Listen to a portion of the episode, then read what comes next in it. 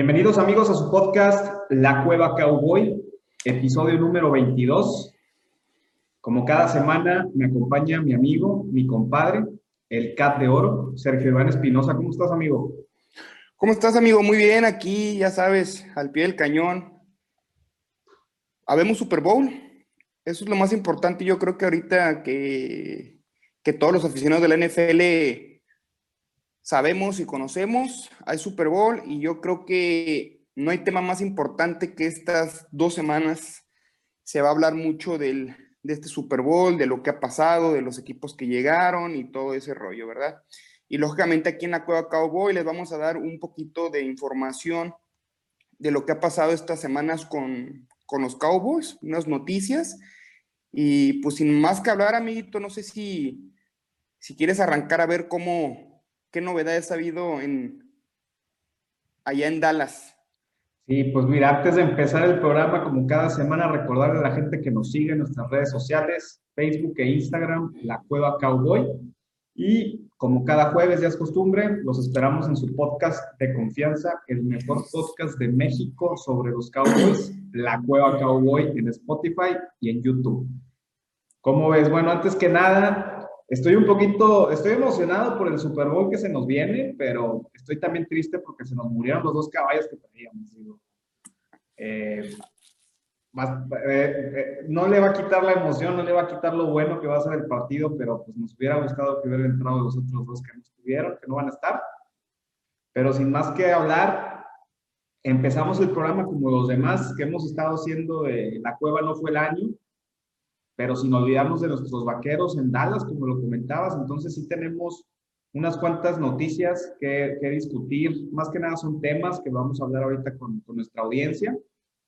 Y pues arrancamos con, con los Cowboys, primeramente, porque este programa es de los Cowboys, ya sabe la gente.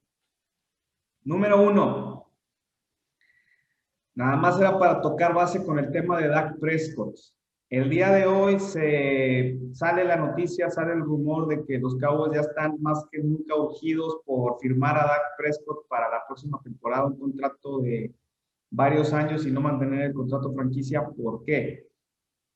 Pues como mucha gente sabe y como tú lo sabes, el fin de semana pasado, antes del partido de domingo, bueno, los partidos del domingo se anunció que Matthew Stafford eh, se, va, se va de los Leones de Detroit va a estar buscando equipo en esta postemporada, en esta, para la próxima temporada. Al igual que también hay un descontento ahí con Aaron Rodgers, que también al parecer tiene ahí una pequeña cláusula en su contrato que lo permite salirse de Green Bay cuando él lo decide. Entonces, este, también se habla muy fuerte de que Aaron Rodgers va a estar buscando equipo. Y sin mencionar el tema de, de, Sean, Jack, de, de Sean Watson, perdón, que ya no quiere jugar en Houston. Entonces, ¿Qué es lo que sucede con este contrato de Dak Prescott? Número uno, bueno, nada más para mantener a la gente tranquila, que en caso de que no se llegue una negociación con Dak Prescott va a suceder lo mismo que pasó el año pasado. Se le va a firmar el contrato de franquicia, va a jugar un año más con los Giants, con los Cowboys. O sea, si ese es el deseo de los Cowboys, que debería de serlo, no sé qué opinas tú. Yo creo que la prioridad número uno de los Cowboys es mantener a Prescott. Pues, o sea, sí, si, si lo ves de ese, de ese lado, sí, pero si veas, si estás viendo las, los dos corebacks que están pendientes y piden menos lana que Prescott, tú sabes y no te lo tengo que decir y duela al que le duela, pesa al que le pese, tú sabes que de Sean Watson y Aaron Rodgers, si piden menos, si piden menos que Dak Prescott, lo vale más que Dak Prescott. Mira, lo sabemos. Los números hablan, este? la experiencia, espérame, la experiencia habla y todo. Sí, lógicamente, esos, porque Matt Stafford eh, X, es, un, es, un, es un muertote. Pero si estamos hablando de Sean Watson y de Aaron Rodgers, si piden menos, ya sea en años y en cantidad, o sea, vamos a poner lo mismo, o sea, los mismos años y las mismas cantidades, y lógicamente piden más Dak Prescott, yo creo que no lo vale, teniendo a dos monstruos como de Sean Jackson y Aaron Rodgers. Ahora, lógicamente, tú sabes y todo el mundo sabemos que Deshaun Watson no va a pedir lo que pide Prescott, va a pedir muchísimo más. Y tú sabes que Aaron Rodgers va a pedir muchísimo más por, como que, que, fuera con Prescott. ¿Por qué? Porque Aaron Rodgers no va, no va a buscar un contrato de seis años en un equipo. Va a ser igual la misma movida que lo hicieron con Tom Brady. O sea, uno, dos añitos, pero le van a pagar un buen billete. Entonces, yo creo que la prioridad de los Cowboys ahorita, como bien mencionas, es, lógicamente, es buscar la solución con Dak Prescott. ¿Por qué? Porque pues, al fin de cuentas es el coreback de los vaqueros de Dallas y al fin de cuentas, teniendo a estos dos monstruos eh, fuera o en la mira de toda la NFL, yo creo que él también, yo creo que también Dak Prescott se va a bajar los, los pantalones un poquito, se va a bajar el precio y yo creo que, que la contratación que debe de ser, por decirlo, que, que le conviene al estatus de los Cowboys, lógicamente viene siendo Dak Prescott. Pero si Dak Prescott sigue con la misma mentalidad, que no sabemos, porque la verdad es que ha hablado de que se va a bajar, si va a seguir la misma postura o si no. Si él sigue con la misma postura y llega de Sean Watson pidiendo lo mismo, por lo mismo, aguas. Y si llega Rogers diciendo, ¿sabes qué? Pues a mí págame dos añitos y, viene McCarthy, que es conocido, que son chiles. O sea, se puede hablar mucho del tema. La verdad, yo creo que ahorita lo primordial de los Cowboys es ver qué postura está Dak Prescott. Y si Dak Prescott está una postura de liderazgo, una postura que quiere quedarse en los Cowboys, pase lo que pase, que él se sienta a gusto siendo el quarterback de los Cowboys durante cinco o seis años que lo hagan su contrato, yo creo que no hay más que hablar y se tiene que firmar a Dak Prescott. Pero si Dak Prescott está inconforme, si Dak Prescott, si, Dak Prescott está todavía como que entre que sí, que no, si Dak Prescott todavía al fin de cuentas no decide ser el quarterback de los Cowboys, o sea, el decir, me voy a poner la camisa y no voy a fallar, como lo vimos con Siki Elliott, que se puso la camisa y nada más se le pagó y no volvió. Si es la misma postura de Dak Prescott, yo creo que sería un contrato totalmente erróneo. Pero si él se pone la camisa como se la puso los cuatro o cinco juegos que jugó esta temporada y sigue haciendo lo que, lo que hizo esta temporada, yo creo que no tendríamos que estar volteando a ningún otro quarterback ni a ningún otro jugador de la NFL, siendo el nombre que sea pero yo creo que es más decisión de Dak Prescott y ver creo qué verdad quiere él, qué quiere entiendo, él. Entiendo, el tema, entiendo el tema de fantasear con Aaron Rodgers y con Deshaun Watson. Yo, la verdad, honestamente, Deshaun Watson a mí no se me hace un coreback mejor que Dak Prescott, honestamente. No, lo siento, amigo. Lo siento. No, pues está bien. Le falta madurez. el único, güey. Le falta madurez. Madurez. Primeramente. Que Dak Prescott no tiene. Tiene mucha madurez Prescott y se nota en el vestidor. No, ahí sí no me vas a poder decir que de eso. No, Deshaun Watson es un chiflado que se quiere hacer en su contrato porque no le pusieron el coach que quiere. Número dos, Deshaun Watson no es costeable para los Cowboys. ¿Por qué? Porque para tener a Deshaun Watson tienes que entregar capital de draft, lo cual necesitamos ahorita este año. Número tres, se va a tener que respetar el mismo contrato, malísimo contrato que le firmaron en Houston, lo cual va a ser lo mismo que si firmaras a Dak Prescott. Entonces, si tú a mí me das a escoger, quédate con Dak Prescott, pero te vas a quedar con tus picks de draft y no vas a sacrificar el futuro de la franquicia, aunque fuera peor, en mi opinión, Dak Prescott que Sean Watson, prefiero quedarme con Dak Prescott. exactamente, pues, pues, fue lo que mencioné. El único, totalmente fue lo que mencioné. El, el único que a lo mejor te digo, bueno, Aaron Rodgers, pues sí, ¿quién no quisiera tener a Aaron Rodgers en su equipo? La verdad, digo, es, sería estúpido que te dijera, no, prefiero a Prescott que a Rodgers. Sí, la edad es un factor, obviamente. Número dos, recordemos cómo salió de Green Bay, salió peleado con McCarthy y Aaron Rodgers. Entonces, aunque lo haya hecho y lo haya creado y lo haya hecho el monstruo que es hoy en día McCarthy y Aaron Rodgers, están peleados. Aaron Rodgers fue el que pidió que corrieran a McCarthy en su momento y sucede. Entonces, yo creo que no va por ahí. Más que nada, a mí mi preocupación y por lo cual traía este tema a la mesa es este. Se van a negociar tres, cuatro corebacks elite en esta, en esta off-season que viene, que se nos que ya se acerca en dos semanas y arranca la off-season oficialmente. Se van a elevar mucho los precios de los corebacks que salgan de los equipos, digo, y no nada más son esos dos, te digo, está Matt Stafford, este, si ahí se ponen las pilas, incluso Andy Dalton tiene oportunidad de colarse en un equipo y agarrar un buen contrato. Entonces, nos va a volver a pasar lo mismo de hace un año, que por tomarnos el tiempo, no hay que olvidar que el precio de Dak Prescott subió demasiado hace dos años porque se le dio un contrato a Carson Wentz y se le dio un contrato de Sean Watson. No olvidemos el contrato de Sean Watson.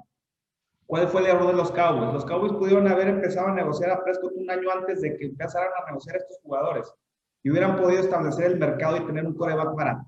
Firman estos dos estos corebacks, también a Goff, a Mahomes. Bueno, que Mahomes es otra liga. Mahomes, nadie va a poder ganar lo que gana Mahomes porque Mahomes es el mejor coreback de la liga en este momento. Y lo demostró el domingo.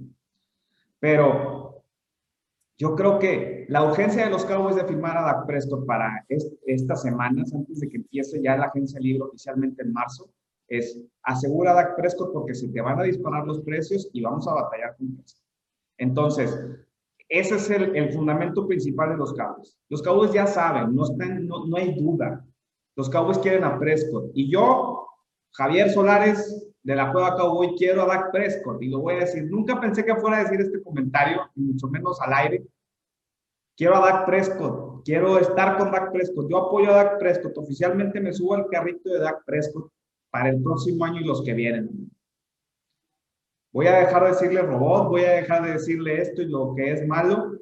Yo soy pro Prescott. Y que me escuche tu esposa, compadre, que lo ama con todo, con todo su corazón.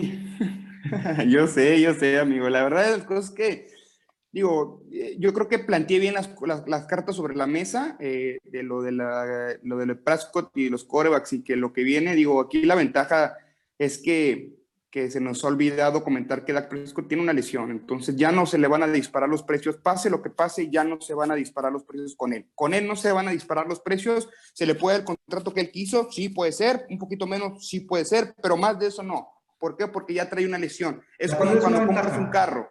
Es una Exacto, es como cuando compras un carro. Si el carro ya está bollado, ya no vale lo mismo. Se acabó aquí en China. Entonces, yo no creo que haya problema por lo que se disparen los, los precios para Dak Prescott, pero pues ojalá y los vaqueros hagan ya una contratación eh, sólida con los vaqueros, con Dak Prescott, para ya tenerlo como coreback y estar pensando en que si ya deja tú que si viene de Sean Watson, de que si viene Aaron Rodgers, que si viene Matt Stafford, ya deja tú eso. El chiste es ya cerrar esa novela que tienen los Cowboys con Dak Prescott. Ojo, en, mi última opinión. El día de ayer, Adam Schefter, el, el, el, señor de ESPN que da todas las breaking news en la NFL, que es un, tiene unos contactos impresionantes, que saca las noticias dos horas antes que la va a sacar el equipo Dice, esta off-season va a ser atípica. ¿Por qué? Porque de los 32 equipos, aproximadamente 18 de los 32 tienen segura su situación de coreback.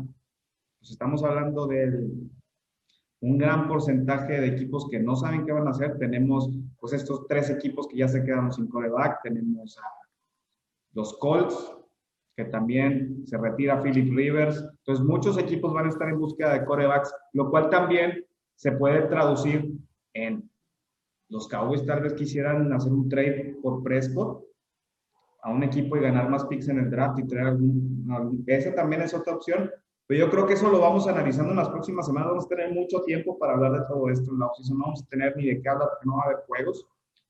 Entonces, pasemos mejor a la siguiente noticia. Gerald McCoy, amigo. Gerald McCoy, pues como sabemos, esta temporada que acaba, que está por terminar, era una de las esperanzas en la defensiva de los Cowboys, llegó con un contrato bastante bueno. ¿Y qué pasó en el primer día de entrenamiento? Se nos lesiona para toda la temporada.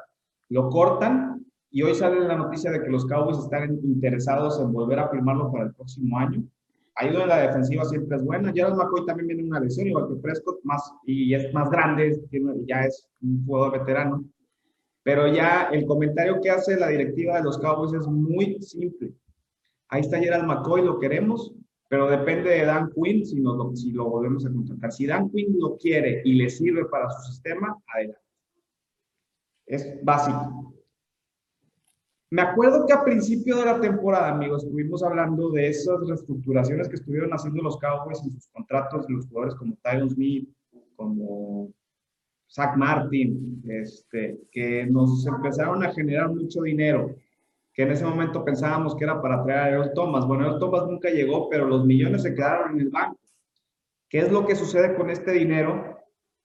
Se pasa al siguiente año y ese dinero lo guardaron con un solo propósito. En caso de que las negociaciones con Prescott no se den, tenemos el dinero suficiente para firmar el contrato franquicia y tener un poquitito de capital para traer más gente, lo cual es súper necesario.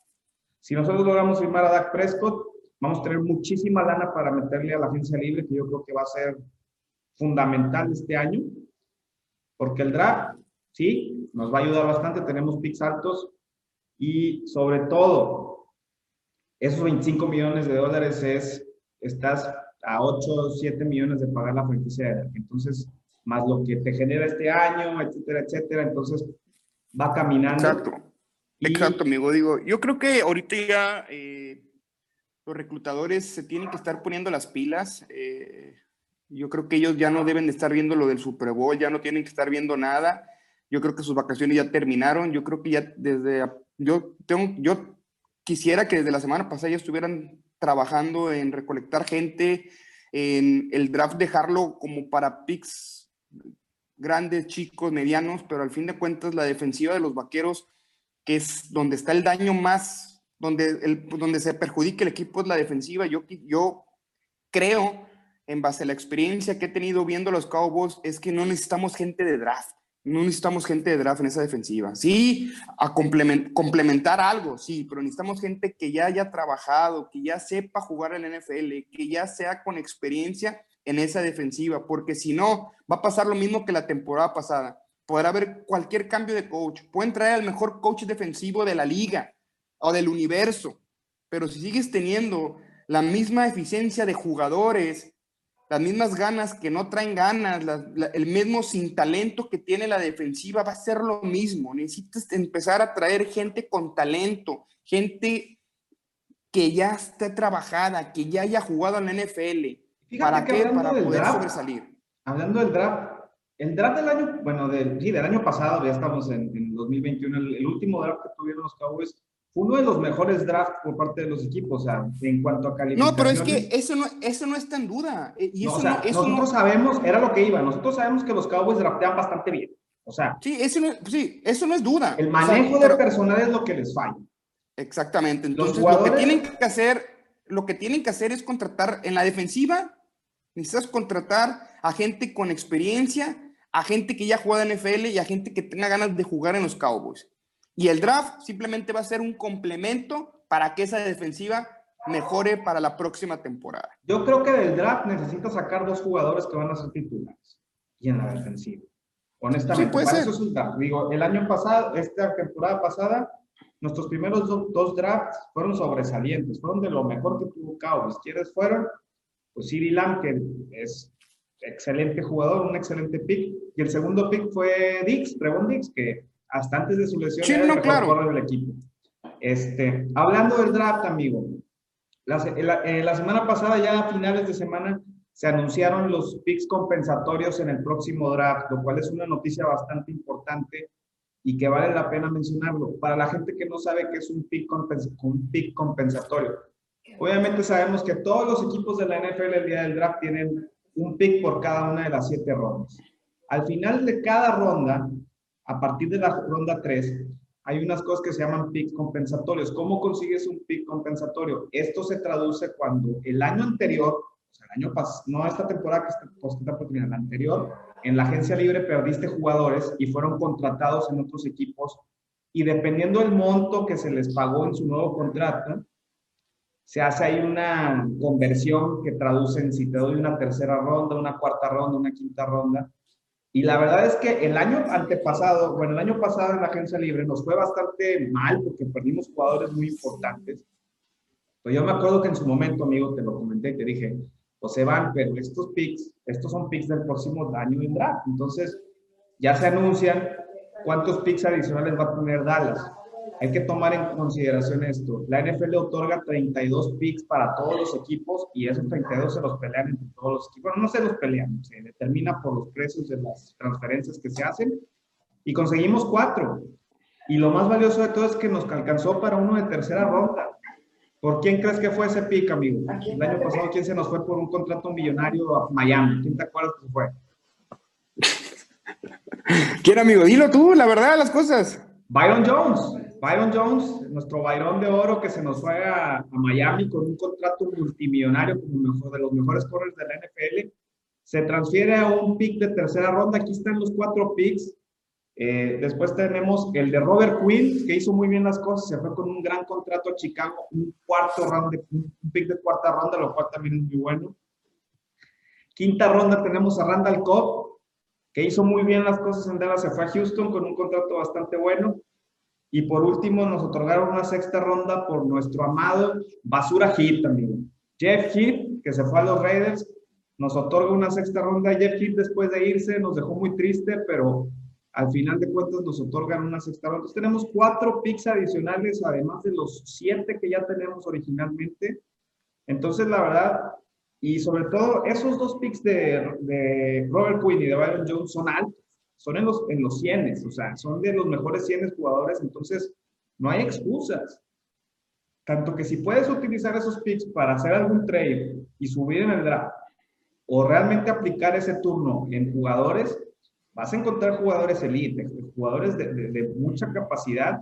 Entonces, no hay excusa, compadre. O sea, sí, no, y ojalá, ojalá y, se pongan las pilas ahí los reclutadores que siempre lo hacen los Cowboys. La verdad, las cosas es que en, en, los drafts siempre se rifan y esperemos y sean buenas contrataciones como siempre lo han hecho. Entonces, por ahí no me preocupa y, y pues bueno, sacrificios de dejar esos tipos de jugadores, a lo mejor no le queramos pagar, a lo mejor sí le queremos pagar, fue tema, fue discusión, lo que tú quieras, pero ahorita se ven, se están dando los frutos y esos, esos picks compensatorios son muy buenos y la verdad es que ya tenemos que dejar ir a toda la gente.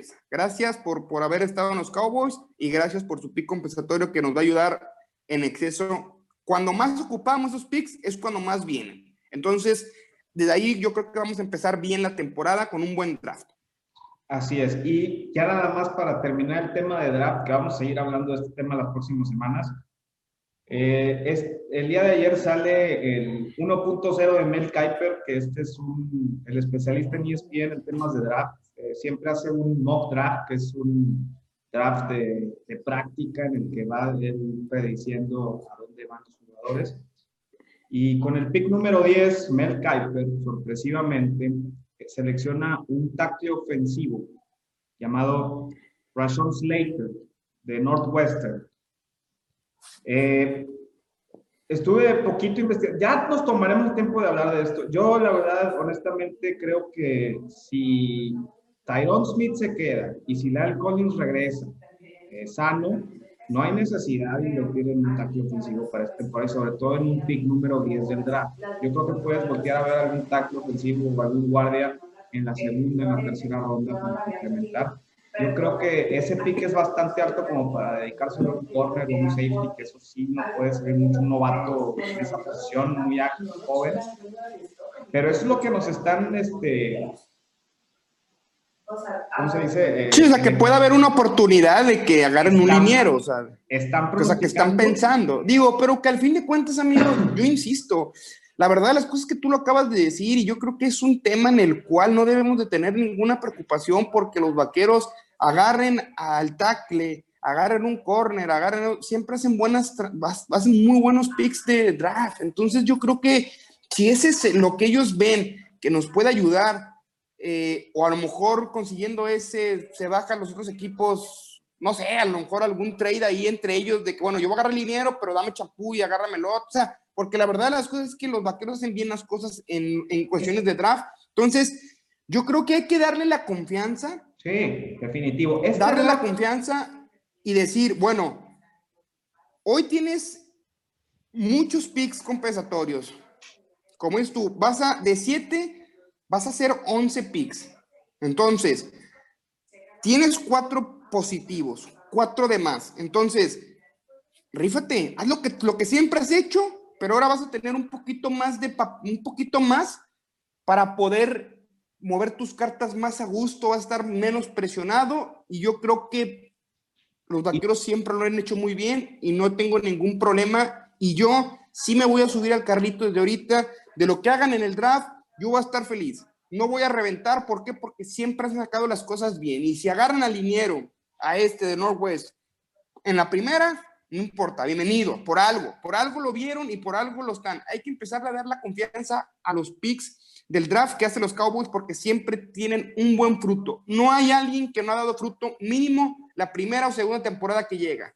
Dos datos que si este después Dos datos de este, este Rashon Slater, nomás para que sepas la, calidad de tackle. No es el mejor rankeado en este draft. Eh, hay uno, eh, Pernell, no me acuerdo de su apellido, este, que va a estar en los primeros cinco picks, que es un, sobre todo, que ese sí decías, oye, pues a lo mejor si hubiéramos quedado en los primeros cinco picks como estábamos durante la temporada, ese sí vale la pena, porque es un prototipo como un Tyron Smith. Este chavo, ¿qué es lo que tiene? Este Slater Recibió dos sacks en toda la temporada, pero no fue la temporada pasada, para que acaba de terminar fue la anterior. Decidió no jugar el año pasado, entonces también no trae, tiene talento, mostró muy buenas cosas, pero pues por el tema de COVID decidió no jugar esta temporada que acaba de terminar.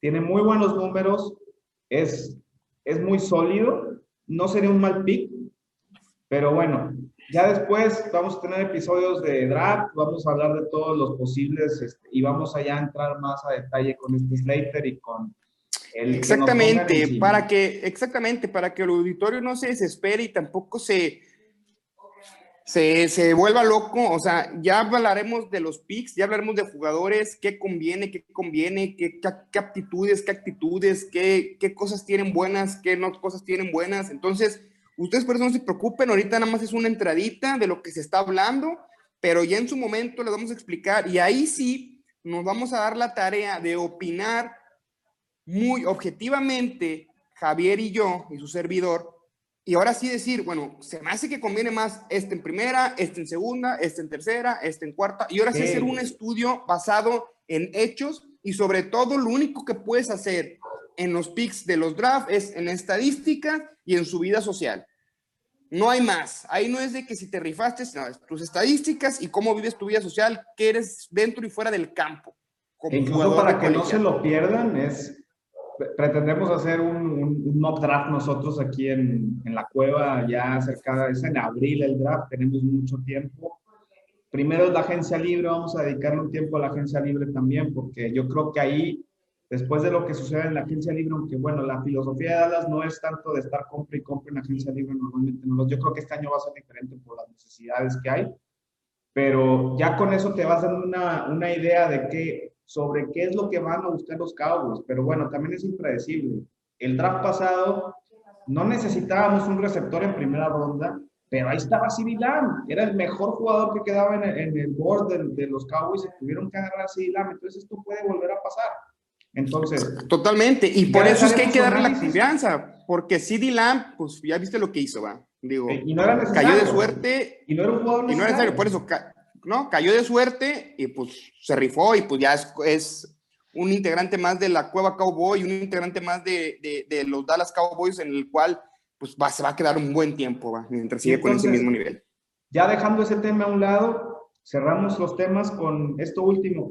Hace un par de semanas, cuando terminó la temporada de los Cowboys, les mostramos a nuestros amigos este, aquí de la cueva los, y normalmente les mostramos los juegos que todavía no tienen horarios ni fechas porque eso se decide en marzo o en abril, depende de la NFL lo que voy a querer decir. Pero aquí tenemos los juegos que va a tener Dallas.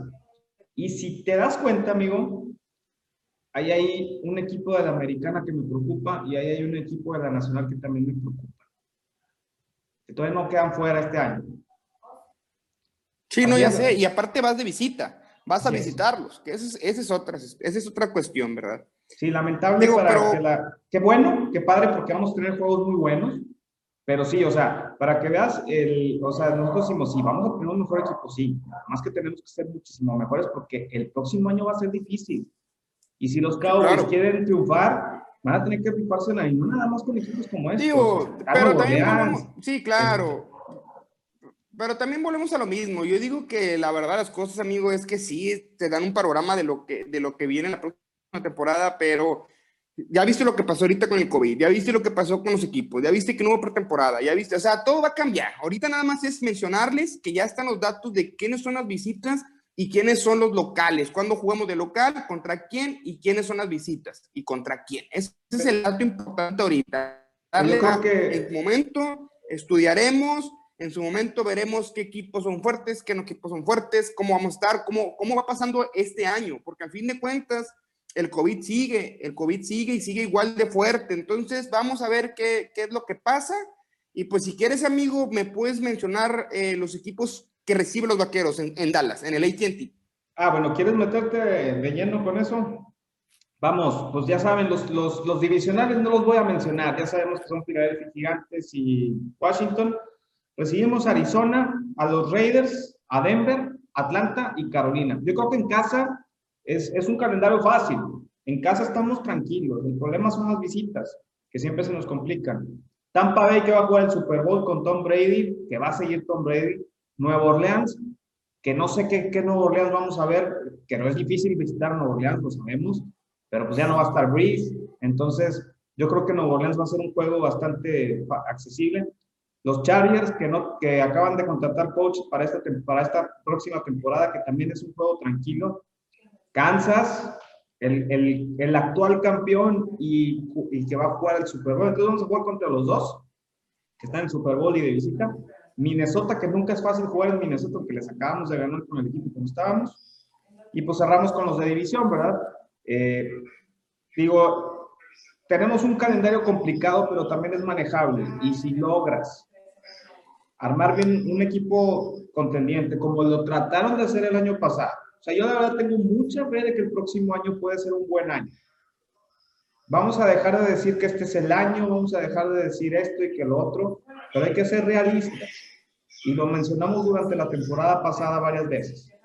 Dallas estaba y está actualmente entre 3 a 6 jugadores de ser un contendiente al Super Bowl, porque la ofensiva no le falta nada. Ya realizaremos línea por línea el equipo en las próximas semanas para que se dé cuenta la audiencia de lo que estoy hablando. Hay que corregir la defensa. Es fundamental trabajar la defensa. Pero estamos cerca. Esta temporada éramos contendientes, que se lesiona Presco, que se lesiona la línea ofensiva. Eso influyó, eso impacta en lo que iba a pasar este año. Ve a Washington, estuvo a punto de colarse a, ganar, de ganar la Tampa con el equipo que tenía. Imagínate si los, Dallas, los Cowboys hubieran estado completos, hubiéramos estado yo creo que la conferencia, amigo. Aún y con las sí, totalmente. defensivas. Digo, es que yo creo que ya lo hubiera, ya lo hemos platicado muchas veces. Yo creo que ya pasó, se hubo lesiones, hubo cosas que no estaban pre, preterminadas en esta temporada, sucedieron, nos fue mal, pésima, fracaso totalmente esa temporada temporada para los Cowboys. Podemos recuperar uno que otra cosita, pero al fin de cuentas fue un fracaso total, con coach nuevo, con coordinador de equipos especiales nuevos, jugadores nuevos, ya. Totalmente fue un fracaso esta temporada para los Cowboys y yo creo que ya lo hemos mencionado con muchísimo, con muchísimo, con muchísimo odio, alegría, felicidad, lo que haya pasado ya pasó. Fue un fracaso la temporada de los Cowboys. Punto final, esperemos que esta temporada se componga la defensiva, que no haya lesiones, que todos los lesionados se recuperen al 100%, y yo creo que con eso, y con unos buenos drafts, y con unos buenos picks, y con unos buenos agentes libres en la defensiva, y que puede cuadrar la defensiva, yo creo que podemos hacer cosas y podemos hacer cosas grandes. ¿Por qué? Porque ya es hora. Ya estaremos este, informándole a la audiencia durante la off-season, seguiremos transmitiendo nuestros programas como cada semana entonces, este, ya, luego después nos vamos a quedar sin temas, compadre. Entonces, yo creo que. Exactamente, es, lo que te iba a comentar. Bueno, es hora, es hora de dejando, que vayamos. Sí, claro, dejando fuera a los Cowboys, eh, que siempre son importantes hablar de ellos, eh, al fin de cuentas, pues es un programa hecho y dedicado para los Cowboys, pero bueno, le ponemos punto final al programa del día de hoy eh, de los Cowboys y pues yo creo que nos vamos a ir rápido. Fueron dos partidos el domingo, finales de división, entre sorpresas y no sorpresas, pero yo creo, amigo, si me dejas empezar haciendo un resumen de, de lo que fueron las finales de conferencia sin meterme a los partidos de lleno, yo creo que no hubo sorpresas, sino hubo decepciones. Yo creo, sorpresas no hubo, porque esos, esos dos partidos, cualquiera de los cuatro equipos que estaban contendiendo para el Super Bowl, podían llegar al Super Bowl, sin ninguna duda y sin temor a equivocarme. El problema es que hubo decepción hubo cuestiones, hubo cosas en el que uno, que son llamadas del caliente, uno puede llegar a, creer que sean juegos malos o equipos que en verdad están muy sobre encima de cualquier equipo de la NFL. O sea, se llega a un momento de una incógnita en personal, eh, un fanático totalmente de la NFL en su totalidad. Llevo años viendo la NFL, no nada más a los Cowboys, y se me hizo un poco raro estas finales de conferencia, pero si quieres empezar, amigo, empezamos con el primero, que fue Tampa Green Bay a las 2.05 de la tarde del domingo. Eh, pues ganó Tampa Bay 31-26 a un Green Bay que yo nada más me voy a ir con dos cosas, amigo. Y si quieres, tú continúa en ese partido. Yo me voy a ir con dos cosas. Una, ¿por qué los equipos le tienen tanto respeto a Brady? A mí se me hace que es por respeto a Brady, güey. No, Aaron Rodgers le jugó con respeto a Brady, güey. Los, el, coordinador y el head coach de, de, Green Bay le jugó con respeto a Brady. No jugártela en esa, en esa cuarta y dos. Eh, no, o sea, no jugarte, no correr. Se me hace que es por eso me, quedo con dos cosas. Una es, es respeto a Brady, porque qué casualidad que siempre pasa eso en playoff cuando juega Brady. Y los únicos dos, el único equipo que no le ha tenido respeto a Brady en los playoffs y en Super Bowl ha sido Gigantes. Ha sido Eli Manning. Nunca le tuvo respeto y le ganó los dos juegos. Ahora, esa es una. Dos, yo no vi a Aaron Rodgers que venía jugando los playoffs. Yo no vi la defensiva de Green Bay colocada, posición, colocación, asignación, fuertes. Yo nunca vi llegarle a Tom Brady en todo el partido. Yo nunca vi al Green Bay que vimos, me puedo, me puedo atrever a decir que vimos toda la temporada, porque a pesar de los partidos que perdió, se vio superior al Green Bay. Los partidos que perdió Green Bay fue porque los perdió Green Bay, no porque los ganó el equipo contrario. Entonces, yo me voy con esas dos cosas y la verdad estoy muy triste por Green Bay. Yo desde la postemporada que inició o hasta una semana antes de que terminara la, temporada regular de la NFL, yo mencioné, era, mi gallo totalmente porque yo no le veía a alguien que le ganara a Green Bay como venía jugando. Nadie.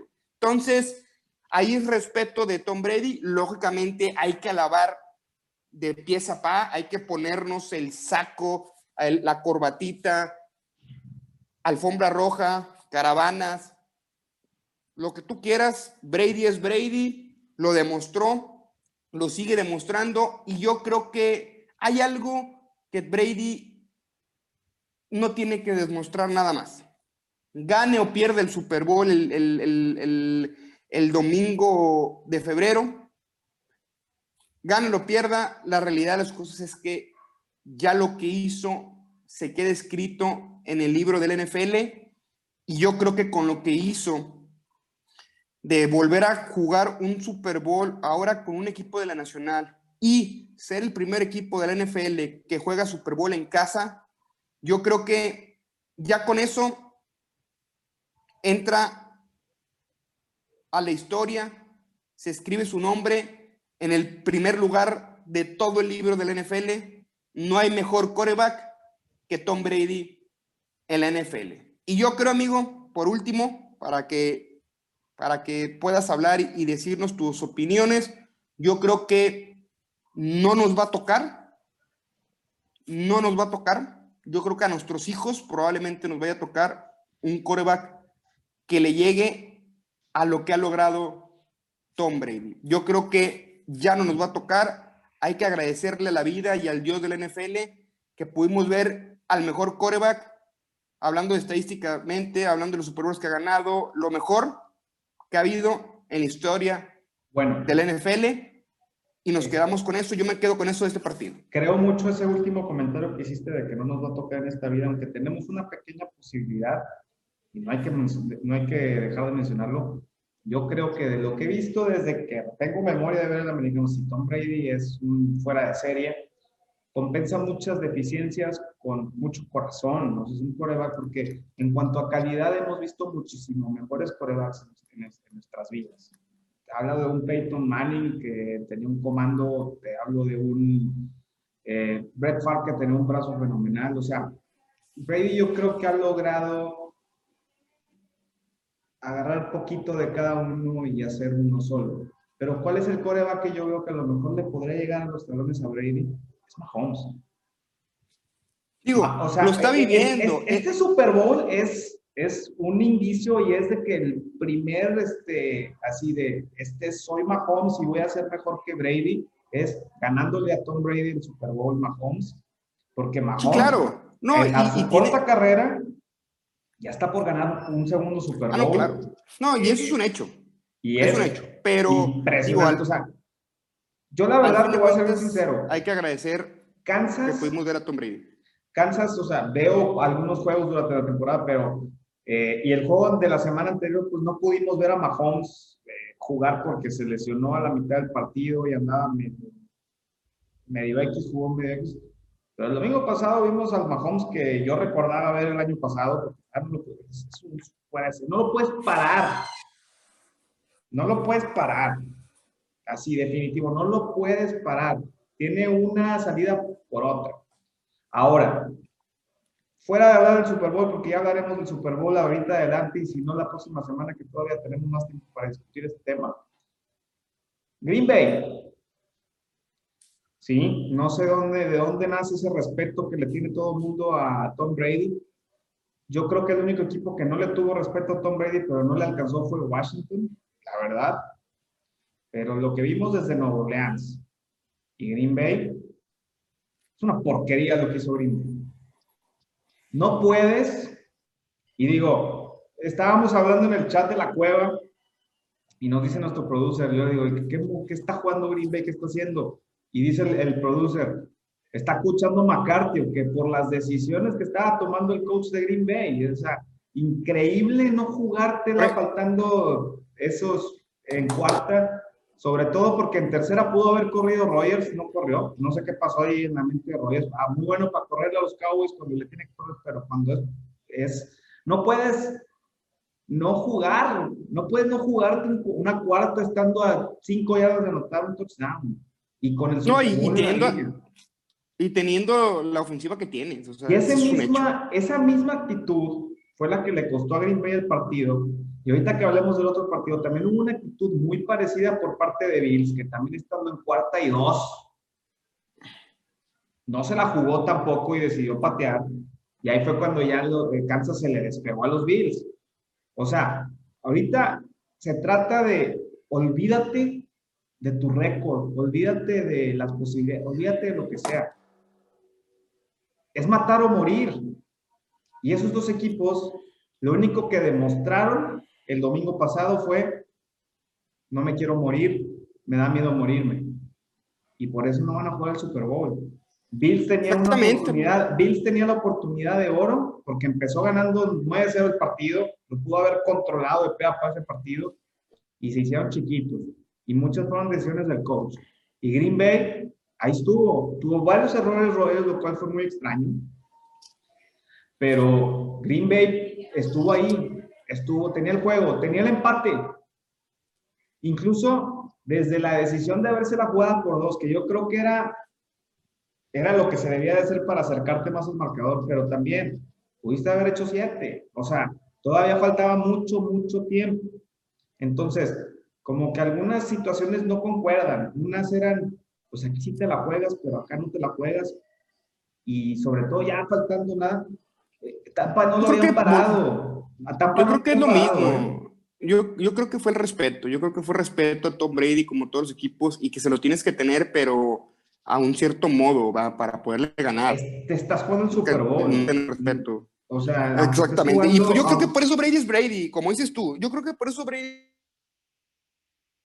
es Brady lo que se tiene que jugar se la jugó, hubo una tercera y una que debes de correr la lanzó y 20 yardas más, o sea, increíble lo que hace Tom Brady, increíble lo que hace Tom Brady. Y para ya finalizar, Kansas City, Buffalo, la verdad las cosas es que gana Kansas City, lo gana por, por lo apaleó al equipo, la verdad las cosas es que al final del, del partido lo apalean, apalea a, a, los Bills, porque al fin de cuentas lo apaleó, o sea, lo pisó. A lo mejor en los números no se ve tan reflejado, pero lo pisó. Al principio estuvo parejo.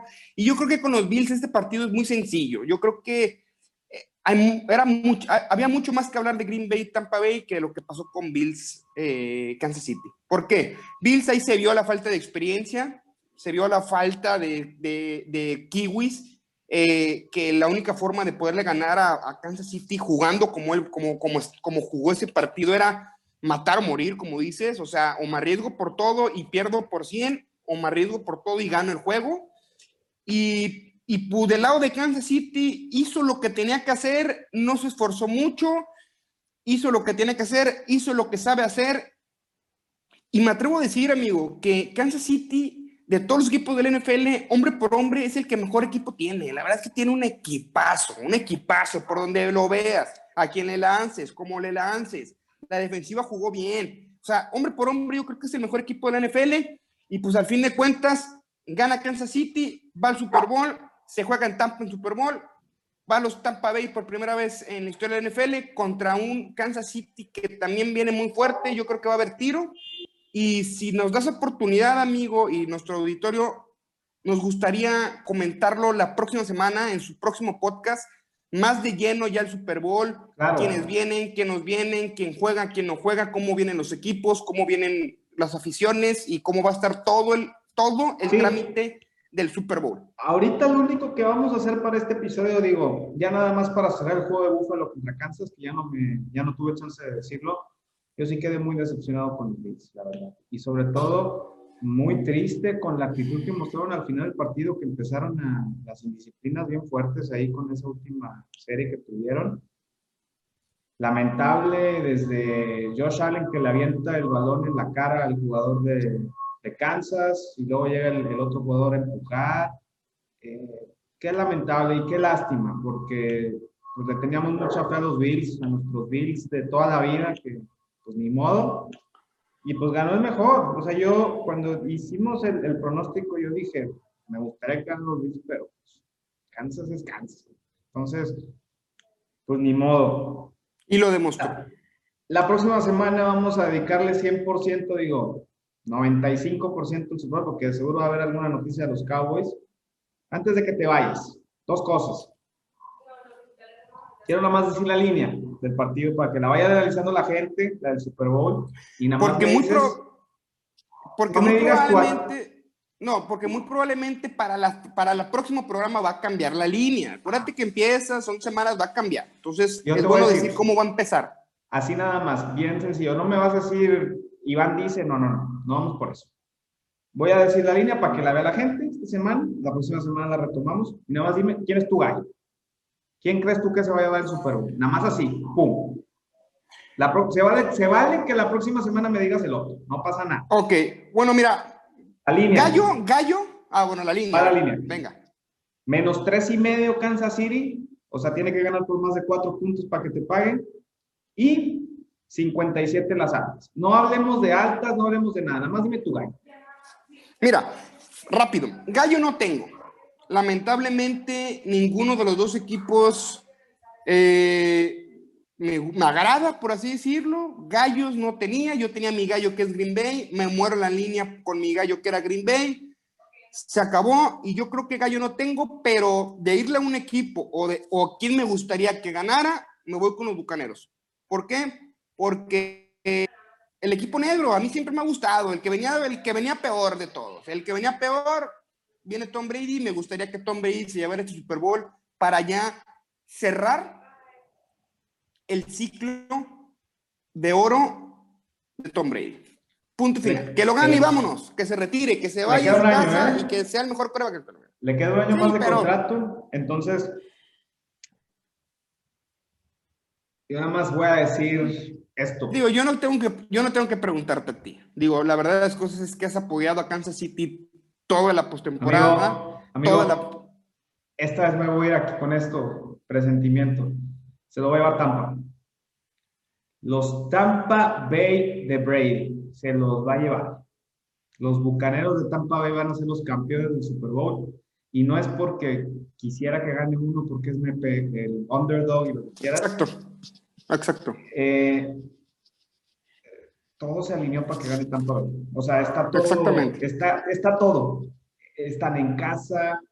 Eh, es Tom Brady que está, o sea, jugando mejor que ¿Y sabes, ¿Y sabes por qué también me, sí, y sabes por qué me atreví también a decir que los bucaneros? Porque defensivamente vienen a la alza en exceso. ¿Y sabes qué? Mahomes anda tocadón, va a estar bien para el Super Bowl y también se quedó sin un liniero ofensivo, sin Eric Fisher. Entonces eso es... Exacto. Ya lo hablaremos la próxima semana, pero yo voy Tampa voy a meterle a Tampa, compadre, o sea, voy, voy, voy Tampa Olin y así nos quedamos. La próxima semana, audiencia, les tenemos un episodio muy especial. Va a ser el episodio del Super Bowl desde Tampa Bay. Vamos a estar ahí. No, no te creas, amigo, no es cierto. Este, estamos esperando los fondos del producer a ver si nos mandan a Tampa. Al parecer, ahí está la negociación, pero no, este, no te creas. Eh, vamos a, hacer un episodio muy bonito, Super Bowl. Eh, le voy a ir adelantando a la gente qué va a pasar en las próximas semanas. Vamos a tener la próxima semana el análisis del Super Bowl. Después del Super Bowl tenemos un último episodio para analizar el, el juego del Super Bowl.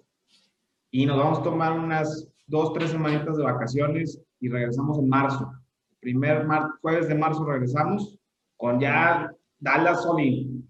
Entonces, ¿cómo ves, cómo ves, amigo? Sin ningún problema, amigo. Yo, yo confío en nuestro producer y y pues sin más que hablar, amigo, nada más para recordarle a la gente eh, que nos sigue en las redes sociales, como bien mencionaste, como la Cueva Cowboy, en Facebook, Instagram, en YouTube. Y carnal, sin más que decir, estamos muy emocionados porque se viene el Super Bowl. No estamos tan emocionados todavía porque no es la semana previa.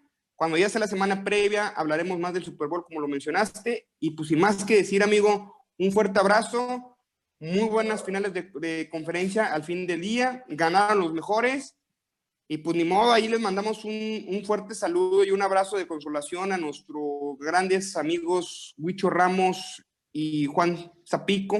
Desde aquí, la cueva les mando un, un fuerte abrazo con risas y ni modo, andaban muy soberbios y pues así es la vida. La soberbia es un pecado y los bajaron a los dos. Entonces, sin más que decir, con todo amigo, let's go Cowboys. Te mando un fuerte abrazo y vamos con todo la próxima semana hablando del Super Bowl y algunas noticias que surjan de los Cowboys de Dallas. Nos vemos la próxima semana. Saludos amigo, que estés muy bien y go Cowboys. Nos vemos.